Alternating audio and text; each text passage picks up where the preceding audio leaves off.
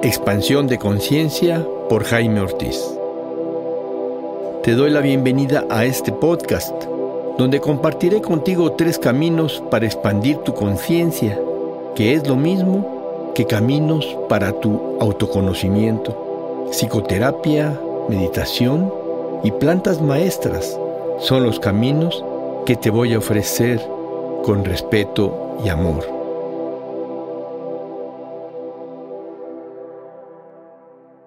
Hola, ¿qué tal amigos? Bienvenidos a este episodio en el que estaremos hablando de hacia una masculinidad madura. Para hablar de este tema tenemos como invitado al maestro Jaime Valdés Neri. Jaime es psicoterapeuta. Está certificado como musicoterapeuta. También tiene su maestría en psicoterapia gestalt. Es coach y psicoterapeuta existencial. Trabaja con el método de imaginación guiada, con música. Trabaja con individuos, con parejas y con grupos. Es profesor e imparte clases en el Instituto Humanista de Psicoterapia Gestal y en el Instituto Mexicano de Musicoterapia Humanista, así como en el Instituto Tecnológico de Estudios Superiores de Monterrey. Practica la musicosofía y es miembro de la School of Self-Awareness con base en Assisi, Italia, Estudió en el Conservatorio Nacional de Música de la Ciudad de México, toca el saxofón alto y soprano y ha grabado varios discos, CDs de música. Bienvenido a este episodio, Tocayo. Y eso que no, no, dije todo tu, todo tu currículum, que tiene también una maestría en Berkeley, en, cosas de ingeniería, pero eso ya nos lo ahorramos porque para este episodio no, no aplica. Bienvenido, Tocayo. Muchas gracias primero por la invitación y quiero hacer una pequeña aclaración. Cuando en el currículum fui maestro del Instituto Humanista de Psicoterapia Gestal y también en el de musicoterapia. Por el momento ya no soy, y lo mismo con el Instituto eh, de Estudios Superiores, el Tecnológico de Monterrey, ¿no? Cuando hablamos de masculinidad madura, me imagino que hay también la masculinidad inmadura. ¿Cómo serían las características, para empezar, de una masculinidad inmadura? Vamos a hablar acerca de lo que es la masculinidad y si yo te, si yo te preguntara a ti, ¿qué es esto de ser hombre? Es un tema que, que una pregunta que a muchos hombres no, nos hemos detenido a, hacernos. ¿Qué es, ¿Qué es esto de ser hombre? ¿Qué me hace hombre aparte de tener características sexuales primarias, un pene y un par de testículos, digamos? Aparte de eso, ¿qué es lo que me hace hombre? Entonces, es una pregunta que, que nos hemos venido haciendo los hombres últimamente, sobre todo por el empuje que han venido haciendo primero las mujeres por reclamar su, su posición y sus, eh, la igualdad en la, en la sociedad. Y después los, todos los grupos LGBTQ, etcétera, etcétera, etcétera. Entonces nosotros, los, los, los hombres hetero, ¿cómo podemos decir qué significa, qué es lo que significa ser hombres para nosotros? ¿Okay? Entonces muchas de las respuestas que, que puedes escuchar o que podemos escuchar, las podemos clasificar como tóxicas. Es una posición masculina que es dominante, patriarcal. Y una masculinidad madura es una, un modelo, digamos, de una masculinidad. Hay muchas masculinidades, no solamente hay una, en la que eh, es eh, una propuesta de un hombre más redondo, más completo, que, que pudiera decirse que sabe expresar sus emociones, sabe cómo se siente y lo transmite, sabe eh, acompañar a otra persona en, en, las cuestiones emocionales que manifiesta. ese es un aspecto. Otro aspecto puede ser el de poner límites claros y sanos y actuar. Es una, es una característica de la, de la masculinidad madura que es muy importante. Actuar, porque si solamente me quedo yo en mi retórica de que quiero ser mejor hombre, y no, no actúo, pues no va a ser creíble. También la otra parte es la de rendir cuentas, porque hay muchas cosas que, que decimos los hombres que luego no hacemos o, hacemos de más, eh, imponiendo la autoridad o el poder, y, y, no rendimos cuentas. Entonces, otra parte de la nueva masculinidad madura es eso, actuar, rendir cuentas. Tocayo, ¿qué es rendir cuentas? ¿A qué te refieres cuando dices rendir cuentas? Bueno, por ejemplo, tú y yo quedamos en una hora específica para reunirnos y hacer esta grabación.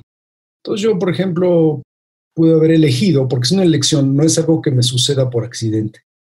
De que me entró una llamada, por ejemplo, de mi hija, que me llama en la mañana, y pues yo eh, estoy muy contento de hablar con ella y, se me pasa el tiempo. Y tú me citas a, las, a una hora y llego diez minutos tarde. Entonces yo llego y te digo, ah, tú, tú me dices, oye, te estoy esperando aquí, aquí está mi equipo de producción y tú llegas tarde. Y entonces dije, ay, pues es que me entró una llamada de mi hija y pues no pude, no, no le puedo decir que no. Entonces, el rendir cuentas es, a ver, el compromiso fue estar contigo a esta hora. ¿Lo cumplí? No, no lo cumplí. ¿Qué elegí hacer? Más importante, porque es una cuestión de elección. Siempre es una cuestión de elección. Entonces, lo que elegí hacer más importante es hablar con mi hija. Entonces tú puedes decir, bueno, es más importante hablar con su hija. Pues no, son elecciones que tenemos los hombres. Entonces yo elijo ser, este, atender la llamada de mi hija y aquí ponemos interés en una, una cosa muy importante. ¿Qué es lo que está atrás de, de esa elección? Que elegí hablar con, con mi hija más tiempo que poner que cumplir con mi compromiso contigo de estar a tiempo. Podría ser que mi, el comportamiento que está atrás es que, o la creencia que está atrás, es que yo soy más importante que tú y que tú me tienes que esperar, porque yo soy más importante. Eso es lo que produce que yo me quede más tiempo hablando por teléfono con mi, con mi hija. Finalmente, una, una parte es cómo compenso que yo llegué tarde, cómo reparo ese daño que hice contigo, porque dice Heidegger que somos tiempo. Entonces, si somos tiempo y yo no estoy contigo a tiempo, estoy faltándote a ti, a tu persona. ¿Cómo reparo eso? ¿Cómo me acerco otra vez a ti? ¿Cómo vuelvo a estar otra vez en, conexión contigo? Entonces te, ofrezco algo. Quizá te diga, sí, sí, Tocayo, la verdad la regué, quería hablar con mi hija y la verdad es que yo siento que soy más importante que tú, ¿sabes? Pero eso no es cierto. Entonces, quiero ir, quiero invitarte a que vengas a mi casa a desayunar. La semana que viene te preparo un, desayuno o te invito a desayunar allá por tu casa, ¿sabes? Porque no quiero romper la cercanía que tengo y necesito que, y siento que debo reparar este compromiso que tuve y que no cumplí. Eso es rendir cuentas. La otra forma de la, masculinidad tóxica es no exageres, no exageres, estás en tu casa, que esto no importa, que yo diga 10 minutos estar no importa, al cabo que estás ahí en tu casa puedes tomarte un café, ¿no? Esa es la típica respuesta patriarcal de que yo soy el del poder y los demás no importan. Entonces, este es, una, es una, el segundo aspecto que, procuramos eh, enfatizar en la masculinidad madura. O que tratamos, yo no, no, no crees que yo siempre logro eso, ¿eh? también. Eh, el tercer aspecto es el poder, poder este, ir hacia adentro, ver cómo me estoy sintiendo, ver qué me está sucediendo, reflexionar sobre mis estados internos, de cuáles son mis emociones, mis pensamientos, todo lo que me está pasando internamente y reflexionar y, dar este, respuestas no desde una reacción, sino de una cuestión meditada, más eh, serena. Esa es otra parte, el, poder eh, reflexionar, meditar, eh, etc. Y la, última característica que consideramos que representa una masculinidad madura es, es una parte del cuidado, de cuidar a los demás. Ahorita lo vemos en, en esta pandemia, que los que ves, yo no sé si tú hayas salido, yo salgo de repente a caminar, pongo mi mascarilla y ando con la sana distancia, pero la mayor parte de la gente que no tiene mascarilla son hombres. Y este es este asunto de, la, de, esta, de esta masculinidad que no quiere cuidarse y que nos creemos como Superman.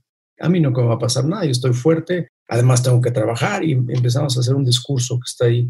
Y ves a las mujeres como acatan mayormente en las disposiciones de, sanidad. Eh, y los hombres no. Entonces, eso tiene que ver con un cuidado. Y aún así, cuando, cuando tiene que ver con la, con la pandemia, ahí se asoma esta cuestión de misoginia, de que las mujeres se cuiden, nosotros no nos pasa nada. A mí que no me digan, Entonces, el cuidado es la, cuarta característica, de cuidar de la comunidad, cuidar del reino, digamos, ¿no? Que todos tengamos bienestar, la ecología, tanto local, del barrio, de la calle y finalmente del país y del planeta, ¿no? Entonces, son las características y eso, digamos, en un plano horizontal, en un plano vertical, eh, atender a lo que es eh, la masculinidad y la parte femenina también, que todos tenemos. Todos tenemos una parte masculina una parte femenina y, digamos, se manejan como polaridades. Entonces, eso es lo que, lo que atendemos como una masculinidad madura. Y luego voy a hablar un poco de lo que es la masculinidad tóxica. Resumiendo, podremos decir que la masculinidad madura es una masculinidad, una, un hombre, digámoslo así, que puede poner límites, límites claros y, y, actuar en función de lo, que, de lo que él está poniendo como límite claro. Es una persona que puede reconocer sus sentimientos en él y también reconocer los sentimientos en la otra persona, llámese hombre o mujer. Sabe ser empático. Empático quiere decir, pues, entender el sentimiento del otro es alguien que tiene que rendir cuentas, que sabe rendir cuentas y hacerse responsable de sus actos. Es alguien que sabe ir hacia adentro y reconocer lo que le está pasando. Es alguien que sabe tener cuidado, tanto con él como con las demás personas que conviven con él. Así es, Básicamente es un modelo bastante más complejo y que se transmite por ejemplo, de hombres a otros hombres, pero por el ejemplo, no, no es un discurso, no es un librito, sino eh, una forma de estar. Y también quiero decir que, y yo y comienzo por mí, todavía no soy el hombre que quisiera ser. Estoy todavía en proceso, no, un proceso de construcción y, y tengo muchas cosas en las cuales trabajar y sobre todo también hay cosas que todavía no, no, me puedo dar cuenta por esta, esta cuestión del privilegio patriarcal. Yo soy eh, hombre, heterosexual, cisgénero. Entonces, nada más ser un, poco, un poquito más blanco, este, con rasgos más europeos y estaría en la, en la cúspide del privilegio. Pero desde esos privilegios me cuesta mucho trabajo ver. Y lo digo de una forma sincera y además con un poco de, tristeza de que me cuesta a veces mucho, trabajo ver cosas que, que, son obvias para las mujeres, por ejemplo, o para hombres gay. Este, me cuesta trabajo, ¿no? simplemente porque vivo en un privilegio, es como, como al pez. ¿Por qué no ves el agua? Pues ¿dónde está el agua? Está metido en, en, este, en esta cultura que es eh, patriarcal. ¿no? Entonces, eh, vamos a hablar, si quieres, eh, Tocayo, de, de cómo vemos eh, en, en MKP, MKP, voy a, decir MKP porque son las siglas de Mankind Project y voy a hablar con esto hacia el final, hacia el comercial. Y te quisiera contar cómo llegué aquí, porque es eso de, ay, pues otra cuestión gringa, ¿no? ¿De qué me estás hablando?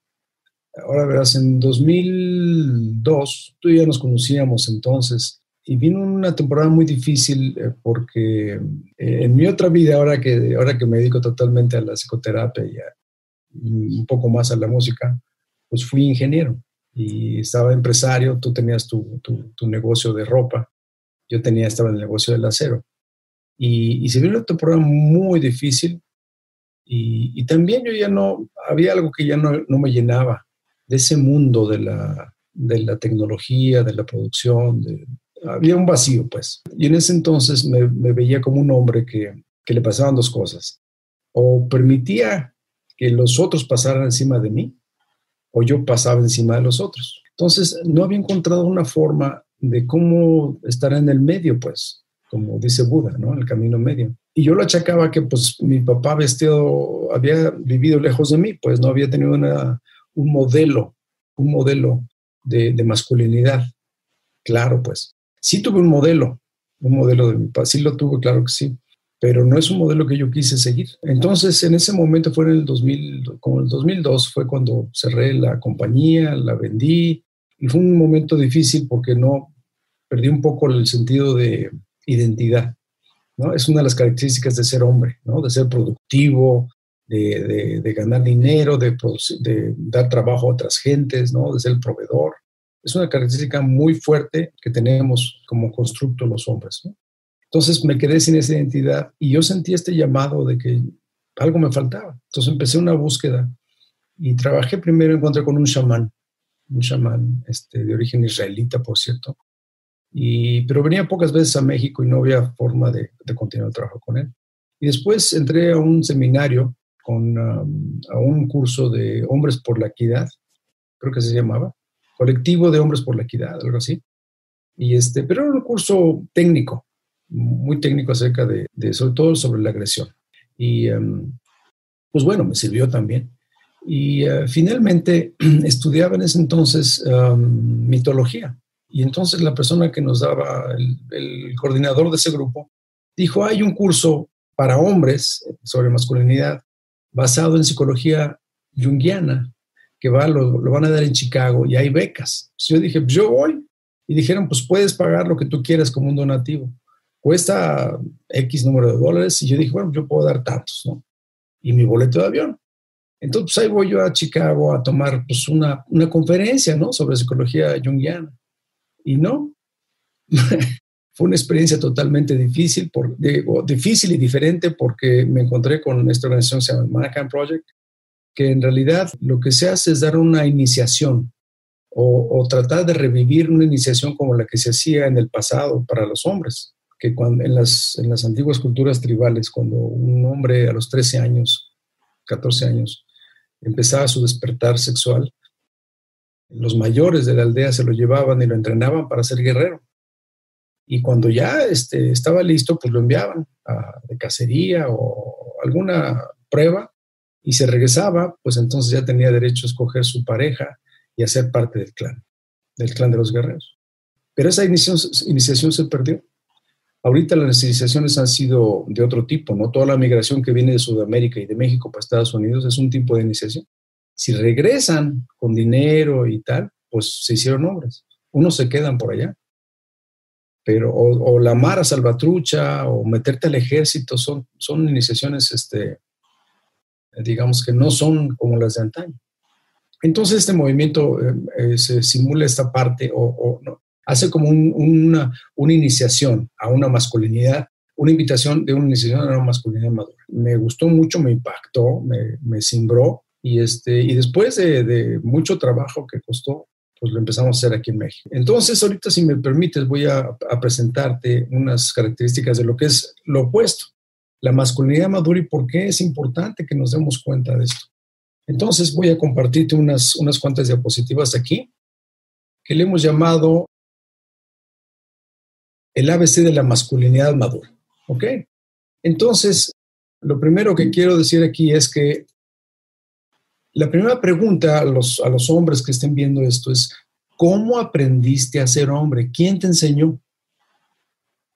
Puede ser que fue tu papá, puede que fue un tío. En mi caso, mis padres se divorciaron cuando yo era muy pequeño, ¿sí? Y fue una escuela de, de, jesuitas. Y digamos que las imágenes ah, masculinas que tenía ayer pues eran los sacerdotes, ¿no? Y tengo muy buen recuerdo de un par de ellos que finalmente se salieron de la compañía de Jesús, ¿no? En ese entonces. Pero, pues es, y, un tío mío que era muy amable conmigo y que a veces se sentaba a hacer la tarea cuando yo no entendía.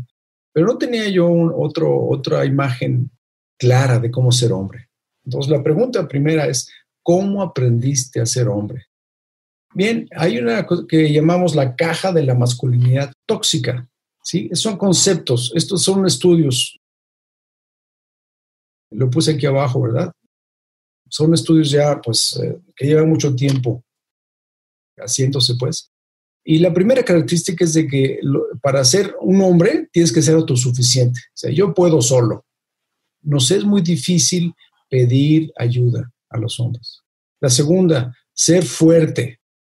Esto tiene que ver con una cuestión física, ¿sí? Que yo puedo, que yo, cualquier cosa que se ponga física, yo la puedo hacer. Eh, y también tiene que ver eh, con una, de ahí lo, lo introyectamos hacia el interior, y yo soy fuerte con mis sentimientos, no lloro, te aguanto todo, soy Superman, a mí nunca me va a pasar nada, por eso este comportamiento tan extraño en, la pandemia actualmente. Atractivo físico, tenemos que ser atractivos, físicamente. Pero eso también tiene una, un, como un límite.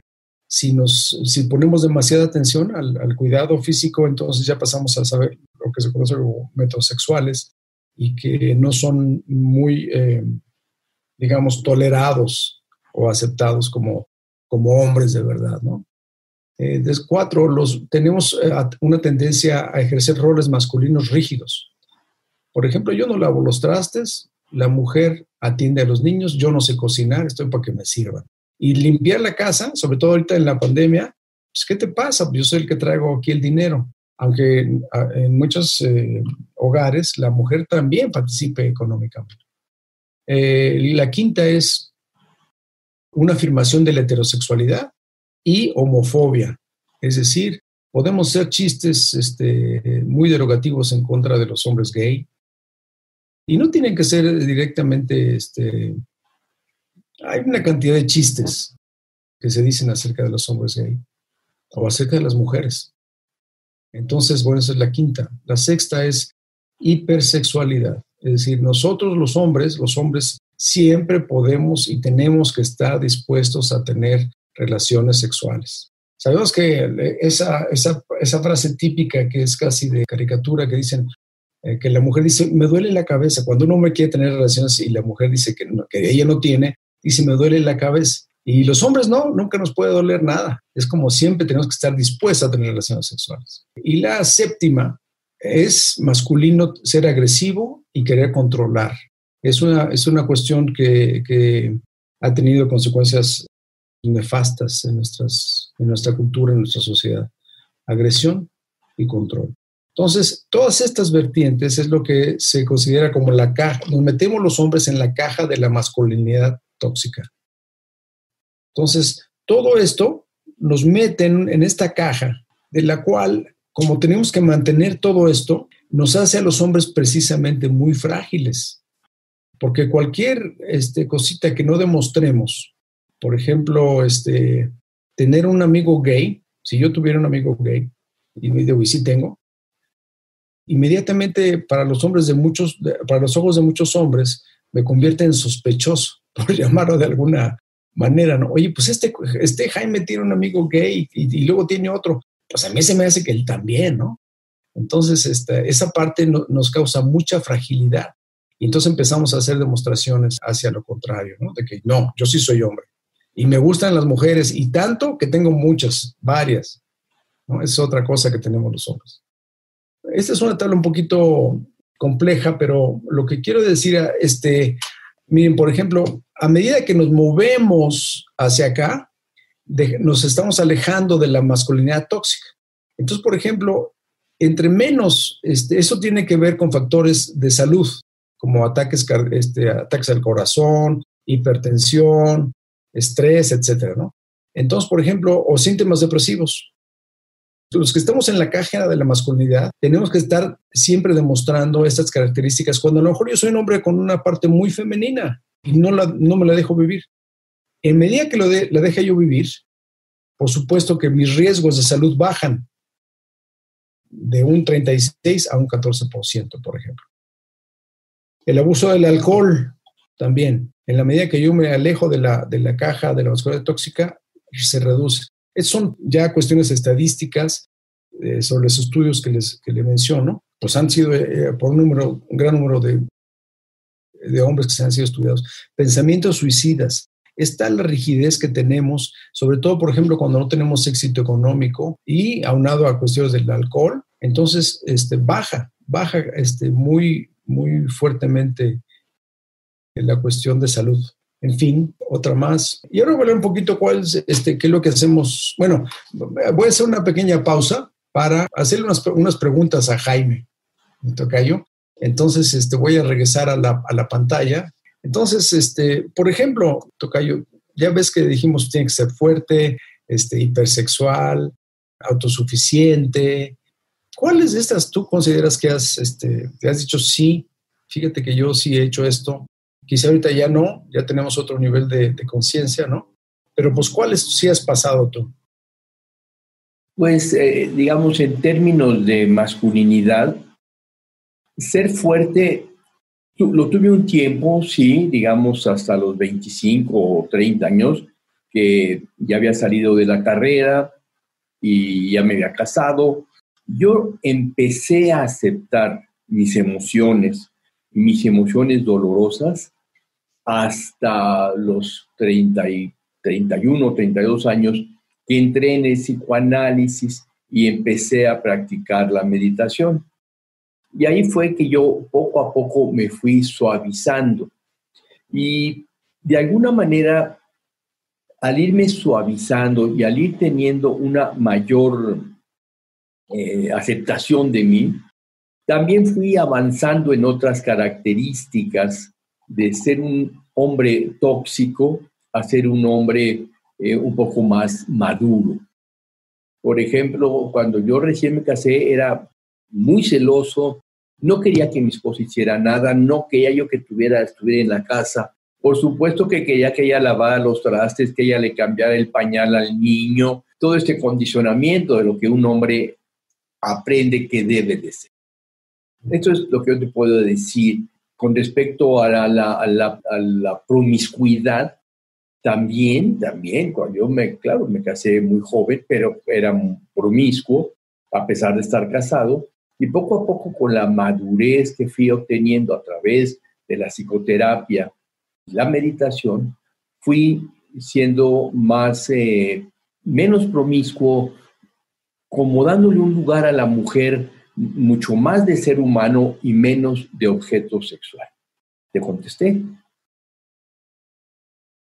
Eh, bueno, una cosa que es importante es que, bueno, tienes esta serie de, programas porque, bueno, te conozco y, has trabajado, pero hay una gran cantidad de hombres en, el país, pues que para comenzar menosprecian cualquier, este, cualquier tipo de terapia. Y lo que es muy, muy curioso es de que se acercan, este tipo de hombres que son tóxicos, se acercan a la religión. Yo, porque les, hemos preguntado, ¿no? Oye, este, ven, te, vamos a... No, si no interfiere con mi fe, sí voy. Muchas personas, muchos hombres que están metidos en esta caja de la masculinidad tóxica, que practican la religión, sin embargo, tienen esta como doble moralidad que conocemos en México, que van a la iglesia con la esposa y tienen su, su amante entre semana.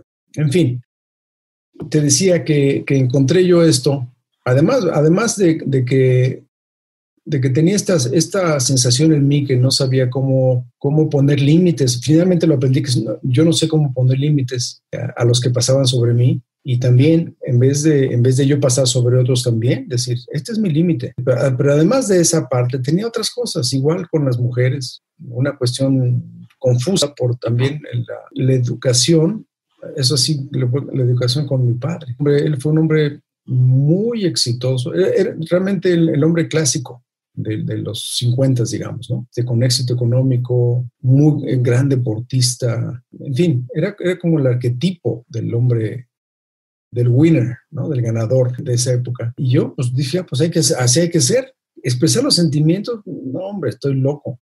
Jaime me presentó y, y yo soy músico. Y esa parte de ser músico, pues me hace una persona muy sensible. Eso enfrente de mi padre era, era imposible y también enfrente de mi madre, ¿no? Como que no sabían qué hacer con este adolescente que le gustaba, que él quería ser músico. Pues la cultura te dice, no, no te vas a morir de hambre, ¿no? Ese es el mensaje. O sea, lo opuesto es, no va a ser suficiente hombre, porque para ser hombre tienes que ser buen proveedor. Me llevó hasta muy adelante de los, casi por cerca de los 50 años que, que yo sentí que esta, esta parte de mi vida no estaba bien. Y ya había empezado mi, mi, progreso por la psicoterapia, ¿no? Aún así, hay cosas todavía en, el presente, como les digo, que todavía no me doy cuenta, ¿no? Sobre eso, lo que se llama microagresiones hacia las mujeres o hacia los grupos LGBTQ, que salen sin, sin filtro, un filtro consciente, ¿no? Desde mi privilegio. ¿Qué es NGBTQ? LGBTQ. Son las siglas para la comunidad no heterosexual. Los, digamos, la comunidad heterosexual somos los, los que nos consideramos hombres y, consideramos, y coincidimos con nuestros genitales y mujeres, que se, que se dicen mujeres y coinciden con sus, eh, el tipo de genitales. Entonces, por ejemplo, L viene por lesbiana es una mujer que es atraída por, uh, personas de su mismo sexo, es decir, eróticamente están atraídas por mujeres. Gay son los hombres que son atraídos por su mismo sexo, o sea, les gustan los hombres, hombres a los que les gustan los hombres. LGB, eh, B es de bisexual, son personas que les gustan tanto hombres como mujeres. Eh, esta yo, hace tiempo decía, no, no es cierto, eso no existe, ¿no? Son, son hombres gay que, que se esconden en las faldas de las mujeres, por ejemplo. Pero yo he conocido hombres bisexuales que efectivamente, efectivamente pueden tener relaciones placenteras tanto con hombres como mujeres y, sin mayor complicación. Entonces son los bisexuales. Y parece que entre, entre ellos eh, los bisexuales son discriminados. LGBTQ, T es, ah, es trans, transexual, es uh, un, por ejemplo, una persona que nació con genitales masculinos, pene y testículos, sin embargo internamente se siente una mujer, o viceversa una mujer que tiene con la vulva, vagina, eh, pechos, ¿no? y, se siente hombre.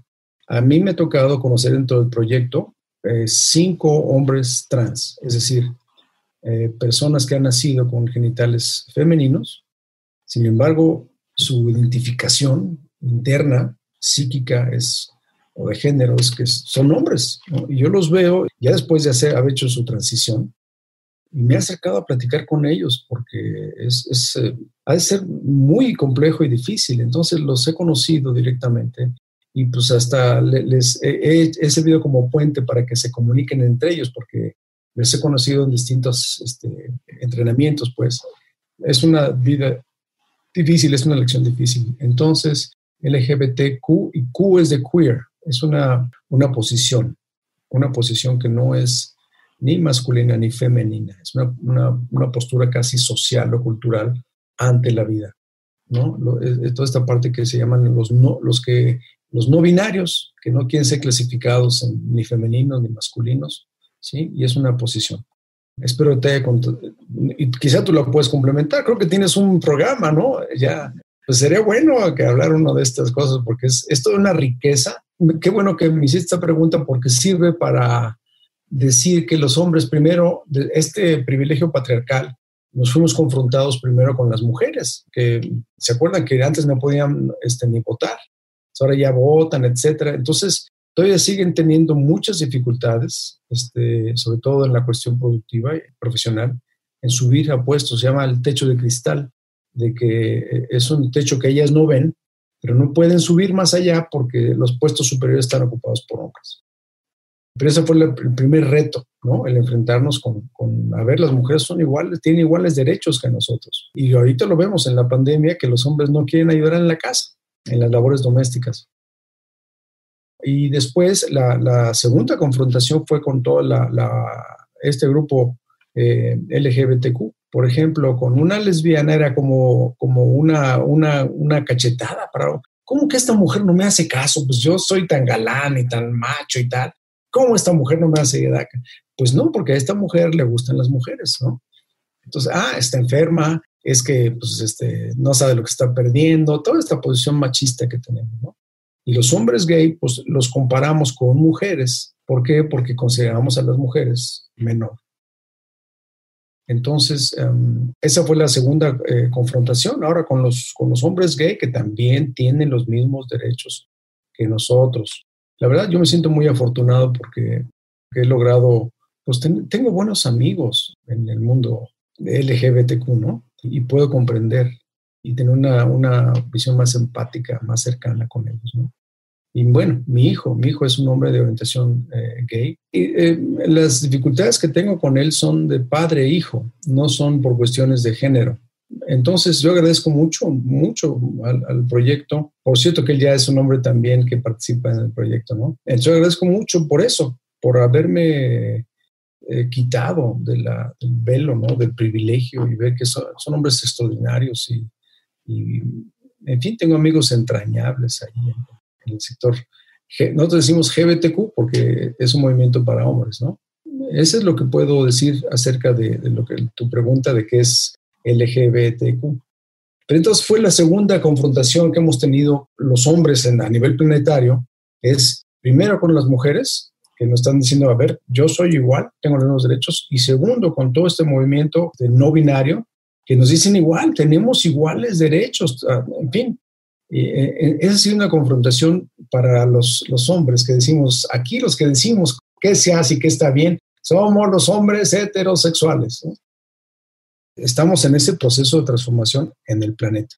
Entonces, si me permites, voy a, voy a compartir unas, unas últimas este, diapositivas para que lo vean. Entonces, MKP, The Mankind Project, este, pues tiene 35 años de ser fundado, eh, tiene presencia en 22 países, llevamos 5 años en México, y es un proceso en el que queremos pasar de una masculinidad tóxica a una masculinidad saludable a través de talleres, conferencias, entrenamientos y círculos para hombres. Lo que decimos ahí, hay algunas reglas básicas, confidencialidad, ¿no? Lo que aquí se dice, aquí se queda en los círculos de hombres.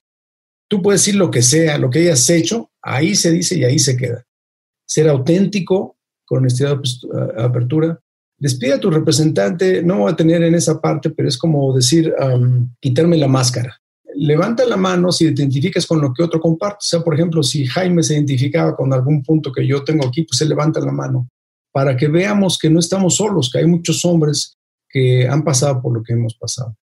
Habla cuando quieras, no es necesario que levantes la mano, por ejemplo, ¿no? Y hablar en primera persona, en yo, es una cosa que pedimos a los hombres. También, eh, pues, cómo pasar de la masculinidad tóxica a una masculinidad saludable. Les enseñamos también un poquito de, de cómo muchas veces los hombres, el cerebro, en su parte evolutiva, este, empezó con el reptiliano, después el límbico, que es de los mamíferos. Es muy importante esta parte porque los hombres actuamos en manada, como los mamíferos, ¿sí? Y después el neocórtex. Muchas de las acciones que tenemos los hombres son, son instintivas desde el nivel reptiliano, de, comer, tener sexo y descansar. Finalmente, eh, les, les, eh, los eh, entrenamos en identificarse las, las emociones, cómo son, cómo las pueden identificar, qué quieren decir. ¿Para qué salir de la caja?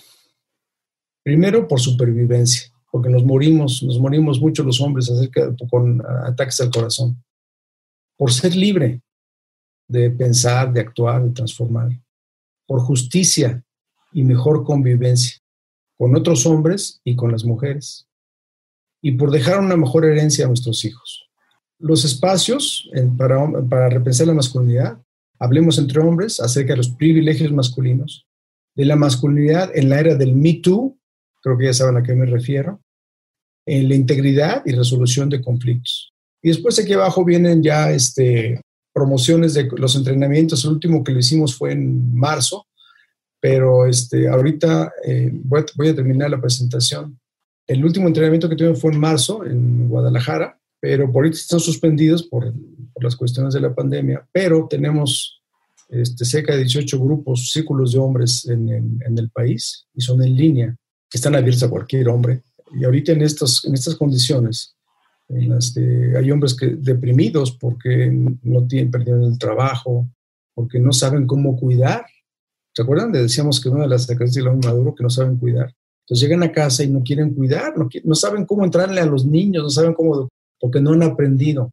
Pues no han aprendido a planchar o a hacer una sopa de fideo. Entonces entran en presiones depresivos o de violencia. Entonces, estos círculos están ahí para todos aquellos que quieren eh, participar. Mankind Project México, www.losnuevoshombres.org. Y ahí está nuestra página, info arroba mkpmx.org. Y bueno, estamos también en Facebook como Mankind Project México. Tocayo, muchas gracias, muchas gracias por toda esta explicación que nos has dado.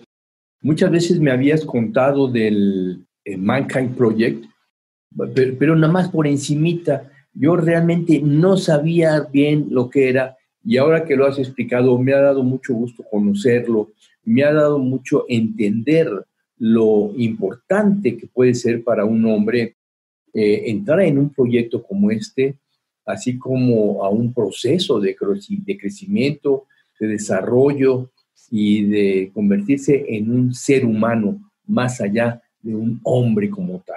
Eh, bueno, y, por ejemplo, a hombres como tú, para terminar, este, son bienvenidos porque hay muchos hombres que ya han caminado un buen trecho y este, cuando dicen, no, mire, yo, yo ya estoy más allá del bien y del mal, pues igual los invitamos porque necesitamos modelos, modelos sanos de masculinidad para contrastar, porque los hombres contrasten. Si nos ven a ti y a mí dicen, ah, mira, de Jaime, Jaime Valdés me gusta esto, de Jaime Ortiz me gusta esto, ¿sí? Entonces van construyendo, nos vamos construyendo desde otras masculinidades. Muchas gracias por tu invitación, gracias por el tiempo. Gracias, Tocayo, que estés muy bien, que todo vaya bien en tu vida. Bendiciones, Tocayo, bendición. Esto fue Expansión de Conciencia por Jaime Ortiz. Si te gustó este episodio, por favor compártelo para que más personas se puedan beneficiar. Todos los episodios los puedes encontrar en www.podbean.com, Spotify, Facebook, página Expansión Conciencia y YouTube Expansión Conciencia. Por favor, escribe conciencia con SC para que puedas ingresar a nuestro canal a través del WhatsApp 56 18 54 63 63 me puedes hacer alguna pregunta o comentario o bien hacer una cita de integración terapéutica.